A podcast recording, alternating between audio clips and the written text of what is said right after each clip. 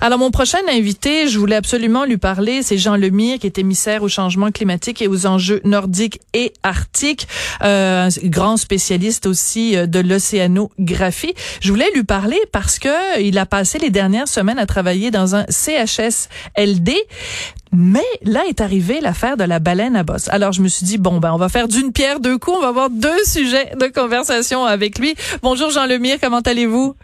Bonjour, ça va très bien, merci. Merci. Ben écoutez, merci d'avoir accepté notre euh, invitation. Alors comme je le disais, on va parler un petit peu plus tard de ce que vous avez fait au cours des dernières semaines de votre travail euh, dans un centre d'hébergement de La Salle, mais je peux pas m'empêcher euh, en vous ayant au bout de la ligne de vous parler de donc cette baleine donc qui qu'on avait vu qui était venue nous rendre visite ici à Montréal et qui en fait on apprend donc qu'elle est morte, qu'elle est décédée à Varennes. Qu'est-ce que ça vous dit, ça, ce genre de phénomène-là, Monsieur Lemire? En fait, je trouve ça intéressant parce que, vous savez, on aurait voulu faire une campagne de, communication sur les baleines qu'on n'aurait pas pu euh, mettre les, sommes disponibles. Tout le monde en parlait. C'est devenu une, attraction au port de Montréal. Une vedette? Euh, une vedette, absolument. Et vous savez, c'est chez les rocs à la bosse, euh, il faut, faut, d'abord spécifier une chose importante, c'est que cette chez les Rafka la bosse, la situation va très bien. Vous savez, ah, c'est qui, qui était euh, qui était en danger de disparition il y a, il y a longtemps, mais là, cette population-là est en croissance. Hmm. Euh, donc, il n'y a, pas d'inquiétude à avoir. Là, ça ça n'a rien à voir avec ce qu'on entend souvent avec les baleines noires, là, qui viennent euh, et qui, qui eux, on a une population d'à peu près 500. Chez les Rafka la bosse, dans le monde, on est probablement entre 55 000 et 65 000. C'est une population qui est en croissance. Donc, il n'y a pas d'inquiétude à avoir. Chez les immatures, chez les, euh, chez les, euh, chez les juvéniles, euh, donc les jeunes baleines, comme ça, on, suppose que c'est probablement une baleine qui va avoir entre 2 et 3 ans. Il n'est pas rare de, errer, d'aller explorer et tout ça. Donc, c'est un, c'est un phénomène qui, qui est assez fréquent, mais rarement, rarement, évidemment, dans des dans des secteurs en, eau douce, comme on l'a vu. Oui, mais ce qui était particulier, euh, pour parler comme une, une, vraie Montréalaise, c'est que euh, on est on n'est pas habitué d'être euh, en rapport comme ça. Bon, c'est sûr que nos, nos, nos, amis à Tadoussac, eux, sont habitués de, de voir euh, des baleines couramment. Mais tu sais, quand tu habites au centre-ville de Montréal, euh, tu, tu, as plus de chances de rencontrer un écureuil qu'une baleine. Et c'était assez drôle de voir des citadins comme découvrir, oh mon Dieu, c'est vrai, on a comme redécouvert qu'on habitait au bord d'un fleuve. Exactement. Ça a pris ça. Oui, exactement. Ça, et je trouve que c'est, le message positif qu'il faut tirer de ce de ce petit drame quand même là, c'est que les gens ont réalisé que le Saint-Laurent c'est une mer intérieure et mm. qu'il y a une richesse de biodiversité fantastique et qu'on doit évidemment protéger. Euh, vous savez, si on si on prenait toute l'empathie qui a été euh, exprimée autour de cet individu qui avait un, comportement, il faut dire, un peu euh, qui est très atypique. Euh, si on prenait toute cette empathie-là et qu'on la mettait dans la sauvegarde de toute la biodiversité de notre mer intérieure qui est le Saint-Laurent, on ferait des gains exceptionnels. Alors, il faut savoir tirer, euh, je dirais, une conclusion positive de tout ça. C'est un animal, évidemment, qui était un peu perdu. Nous saurons, avec les autopsies, si c'est le cas, euh, est-ce qu'il y a eu, est-ce qu'il y a eu une collision, est-ce qu'elle a eu de la difficulté à se nourrir? Qu'il faut comprendre, c'est que dans son euh, en, en, eau salée, euh, la nourriture est très abondante et en banc très serré. Donc, euh, ils peuvent se nourrir à la fois de petits poissons ou de krill. Là, évidemment, le krill, on oublie ça pour, pour toute la partie en, en eau douce. Et donc, est-ce que c'est une baleine qui a eu de la difficulté à se, à se nourrir? Ben, ça, c'est les autopsies qui vont permettre de, de conclure à la cause du décès. Mais euh, est-ce que selon vous, ce genre d'événement-là peut réveiller chez des gens qui étaient, mettons, des climato-sceptiques, est-ce que ça peut euh, éveiller euh, une sorte de, de, conscience écologique ou en tout cas une conscience du lien, puis je veux pas sonner ésotérique là, mais du lien si fort qui nous unit aux autres êtres vivants qu'il y a sur la planète? Ben, en, fait, plus que les changements climatiques, c'est le lien avec la biodiversité qui est vraiment, vraiment, je dirais, le grand sujet de l'heure euh, actuelle. Dans la prochaine année, euh, la planète devra euh, s'engager dans un nouveau plan mondial de sauvegarde de la biodiversité. Ça devait se faire cet, automne à Kunming en Chine. Vous comprendrez que c'est. Hey boy, ouais. Euh, donc, euh, mais nous, on est déjà le gouvernement du Québec, le gouvernement du Canada, dans des négociations internationales pour arriver à un plan de, sauvegarde de la biodiversité. Et qu'est-ce que ça veut dire les plans de sauvegarde de la biodiversité? Ben, c'est tous les pays membres de l'ONU vont s'engager dans un nouveau plan sur dix ans pour essayer de sauvegarder euh, à la fois les milieux terrestres et les milieux marins. Et donc, on parle d'air protégé, on parle de diminution des pesticides et tout ça. Et donc, la venue d'un ambassadeur comme ce Rolf Calabos à Montréal euh, ouvre certainement euh, des, des portes vers une conscience environnementale beaucoup mhm. plus grande et c'est ça, je pense, qui est, qui est le message positif qu'il faut tirer de tout ça. Mais en même temps, vous nous le disiez vous-même que euh, les populations de ne sont pas en décroissance, au contraire, sont en croissance, 55 000, 65 000. Est-ce que c'est pas euh, justement quelque chose qui pourrait donner des arguments aux gens qui persistent à être climato-sceptiques en disant ben non, euh, il y en a pas de, de, de problème. la preuve, c'est qu'il y a, y a des espèces qui, à une certaine époque, étaient menacées et qui maintenant sont, sont très importante?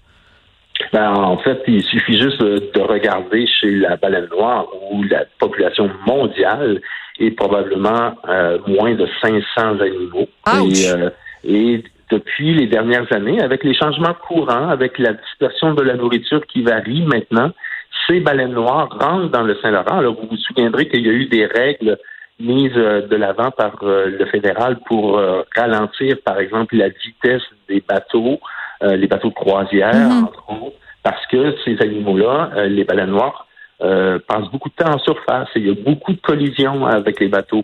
Donc, il y a beaucoup d'autres exemples où ça ne va pas bien là, et donc il faut il faut rester très vigilant parce que c'est pas parce que la, les populations de Rorcalabos vont bien que la situation en mhm. général est, va elle très très bien. Au contraire, on le voit là, euh, en termes de biodiversité, il y a euh, vraiment une perte euh, incroyable dans l'histoire de, l'humanité. On n'a jamais vu le taux de disparition des espèces être aussi élevé.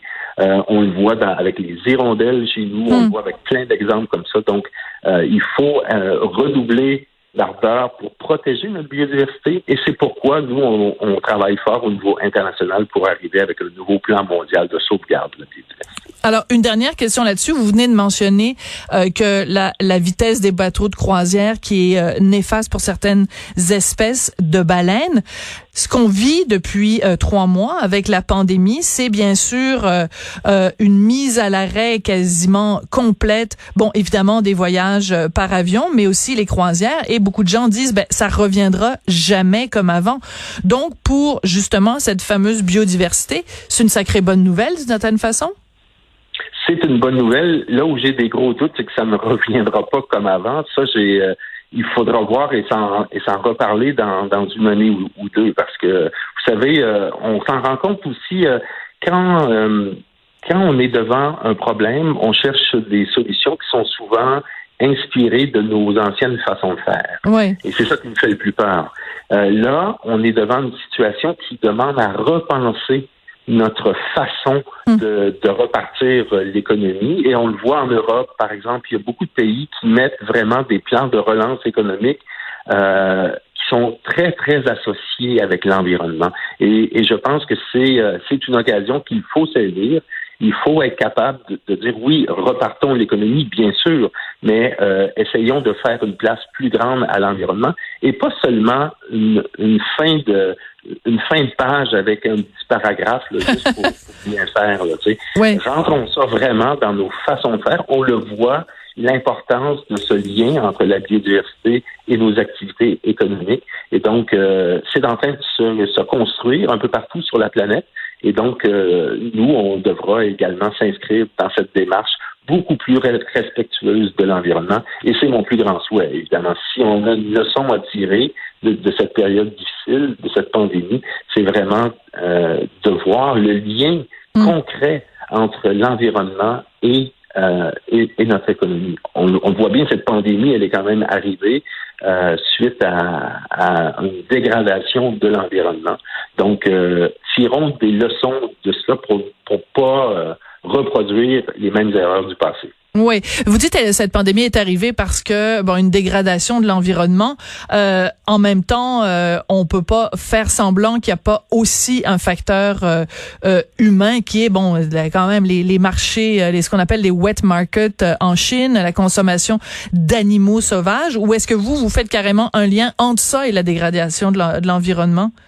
En, fait, c'est qu'il y a un, lien direct, c'est qu'il y a de moins en moins d'habitats sauvages. Hein. On, coupe les forêts, on, évidemment, plus il y a d'humains, plus on prend de la place. Alors, les animaux sauvages sont maintenant euh, capturés, euh, mis en contact avec d'autres animaux, alors que dans leur milieu naturel, ils n'auraient pas ces, ces contacts. Je vous, je vous, donne une image très très simple. Si vous avez une cage avec des chauves-souris et que la cage dans, dans dessous c'est le pangolin, ben évidemment que les fientes de la chauve-souris vont tomber dans la bouffe du pangolin.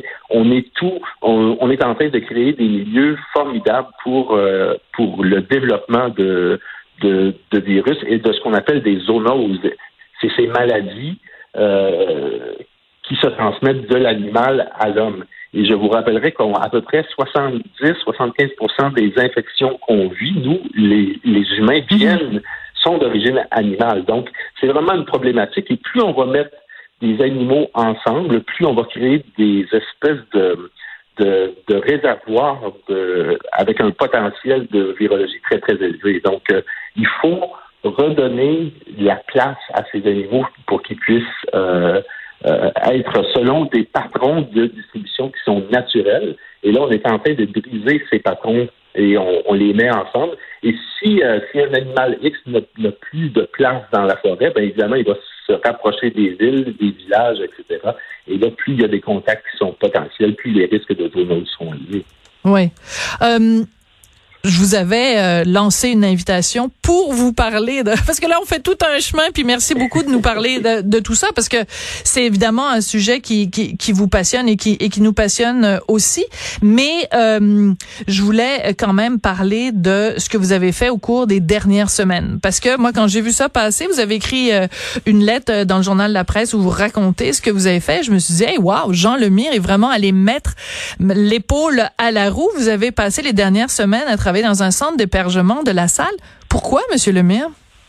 En, en fait, j'ai beaucoup hésité à rendre ça public. Euh, vous savez, j'ai passé près de deux mois à, travailler. Je, je, trouvais qu'on était dans une situation où la société avait besoin d'aide en général. Euh, vous savez, euh, au début de la crise, c'était c'était pas jour là, dans, nos centres pour personnes âgées. Il y avait il y avait de moins en moins de personnel et donc il fallait il fallait, je pense, aller, euh, il fallait contribuer, en tout cas c'est comme ça que moi je l'ai, je l'ai perçu, à essayer de sauver, euh, en fait, toute notre histoire, parce que ces mm-hmm. personnes âgées, c'est eux qui nous, qui nous ont permis de vivre comme on vit aujourd'hui. On a, on a souvent tendance à l'oublier et à, un peu à les, à les parquer là, tu sais, de, de, de, côté, mais ils sont, euh, ils font partie évidemment de notre société. Vous savez, j'ai travaillé beaucoup avec les Inuits. Euh, ces communautés, mhm. le respect pour les aînés est très, très important. Absolument, les anciens, oui. Donc, euh, donc, pour moi, c'est il y avait quelque chose, euh, il y avait vraiment un appel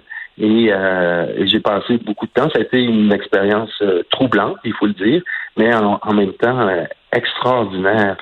et je trouvais que ce qu'on entend très peu parler, c'est qu'il y a beaucoup, beaucoup de préposés qui sont des, des immigrants, qui sont bien intégrés ici. Bon, on en entend beaucoup parler quand même, Monsieur Lemire. Là, il y a, y, y a tellement, tellement, tellement de textes et de reportages qui ont été faits les dernières semaines pour souligner ça. Oui, mais en, fait, ce, que je voulais dire, c'est que qu'on ce qu'on ne réalise peut-être pas trop, c'est que dans leur culture, prendre soin des personnes plus vulnérables, c'est une valeur fondamentale. Et c'est mhm. ça, moi, qui m'a touché le plus c'est de voir que euh, pour eux, euh, prendre soin de nos personnes âgées, c'est vraiment quelque chose d'important. Donc, euh, vous pouvez avoir toute la bonne volonté du monde, mais si c'est quand c'est une valeur profonde, évidemment, les, les soins qui sont donnés sont, sont en fonction, évidemment, de ces valeurs que vous avez. Et ça, j'ai trouvé ça très, très beau.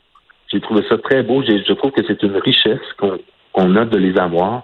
Euh, en ce sens-là, vraiment, leur travail est formidable. Et croyez-moi, ils ont euh, ils ont été au front, mais c'est incroyable parce que dans la dans la période la plus difficile, euh, quand on commençait un chiffre, il fallait, euh, il fallait se répartir le travail mm-hmm. avec le nombre de personnes qui étaient là. Et euh, c'était c'était pas simple. Euh, il y avait des choix à faire, des choix qui étaient souvent déchirants. Et euh, ça a été, euh, on a souvent l'impression que c'est terminé, que mais il y aura des victimes collatérales qu'on entend peu parler aussi. C'est tous ces résidents, ces personnes âgées qui n'ont pas été stimulés pendant plus de sûr. mois.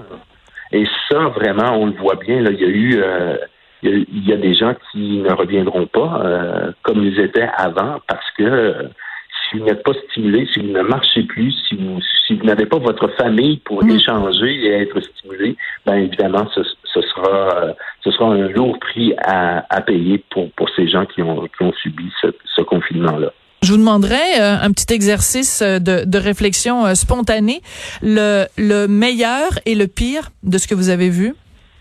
Ah, certainement, le meilleur, c'est cette, euh, ce, je dirais, ce sens familial au sein des troupes là, pour essayer de, de, de, redonner, je dirais, de la dignité dans un centre qui en a grandement besoin. Ça, euh, bravo à tous ces gens-là qui sont là vraiment et qui voulaient euh, donner en fin de vie, parce qu'il faut le dire, c'est un moi, où, j'ai travaillé, il y a près du tiers euh, des euh, résidents qui sont quand même euh, décédés. Donc, comment on amène de la dignité? Ça, j'ai trouvé ça très, très, très beau. Le, moins beau, certainement, en début, début de crise, le manque d'équipement qui fait qu'on a exposé et qu'on a, je dirais, répandu ce, ce, virus à cause du manque d'équipement. Je parle de visière, je parle de masque au début, début. Et ça, évidemment, c'est une erreur qu'on doit en prendre note. Euh, parce que ça ne doit plus jamais se reproduire. Je pense qu'au niveau de, de tout ce qui est prévention, on a appris beaucoup et j'aurais tendance aussi à dire faisons attention. On a tendance à juger maintenant euh, des événements euh, qui sont arrivés il y a un peu plus de deux mois au début, là, et on n'avait pas toutes les connaissances qu'on a maintenant. C'est donc, euh, mais quand même, le manque de, de matériel de protection a été certainement une majeur, et ça, c'est probablement ce qu'il y a de moins beau dans toute cette histoire. Avez-vous eu peur à un moment donné? Est-ce que vous vous êtes dit, bon, ben justement, le, l'équipement de protection est pas euh, approprié, euh, je vais peut-être y laisser ma vie ou je vais peut-être l'attraper puis passer un, un sacré mauvais Arnaud? Ben, en, fait, moi, je, je suis arrivé, quand, quand moi je suis arrivé, il y avait de l'équipement de protection. Donc, déjà, mais malgré ça, euh, Sophie, j'avais la trouille. Ah, oui. franchement, là, j'avais, j'avais la trouille parce que je voyais bien que les, tu sais, un, un, de mes partenaires euh, euh, de car euh, est chez lui. je le salue d'ailleurs. Il est positif, il est, hum. il est symptomatique et il y en a beaucoup, beaucoup là, qui, ont, qui l'ont contracté inévitablement parce que ce n'est pas juste d'être en contact avec des gens qui l'ont, mais c'est de les manipuler, de changer les couches, de, de, de leur donner des soins. Donc, toujours, toujours d'être en contact physique avec ces gens-là. Donc, les risques étaient évidemment très, très élevés. Alors, euh, bien franchement, euh, j'avais j'avais vraiment la trouille. Mais euh, en même temps, je me disais que je ne pouvais, je, me sentais mal de rester chez moi. si j'avais eu une famille peut-être que je ne serais pas allé, bien franchement. Ah oui? Comme je vis seul, euh, je me disais que je, que moi je pouvais hum. être au front et je comprends tout à fait ceux qui ont qui ont des enfants, qui ont une famille. Euh, probablement que je, je n'aurais pas donné ce temps si je n'avais pas été seul dans la vie. Donc comme comme quoi parfois le fait d'être euh, célibataire ou en tout cas d'être euh, sans enfant, ça permet euh, de faire un don de soi qu'on ne pourrait pas faire autrement. Jean Lemire, merci beaucoup, ça a été absolument passionnant et je tiens à rappeler donc que maintenant vous ne vous ne travaillez plus dans un centre d'hébergement, vous êtes revenu à votre rôle premier, émissaire au changement climatique et aux enjeux nordiques et arctiques. Ben merci beaucoup d'être venu nous parler de ces deux sujets-là, les deux sujets de l'heure, la Covid et la baleine cru qu'un jour euh, les deux seraient reliés. Ben, merci, ça fut, euh, ça fut très, très agréable.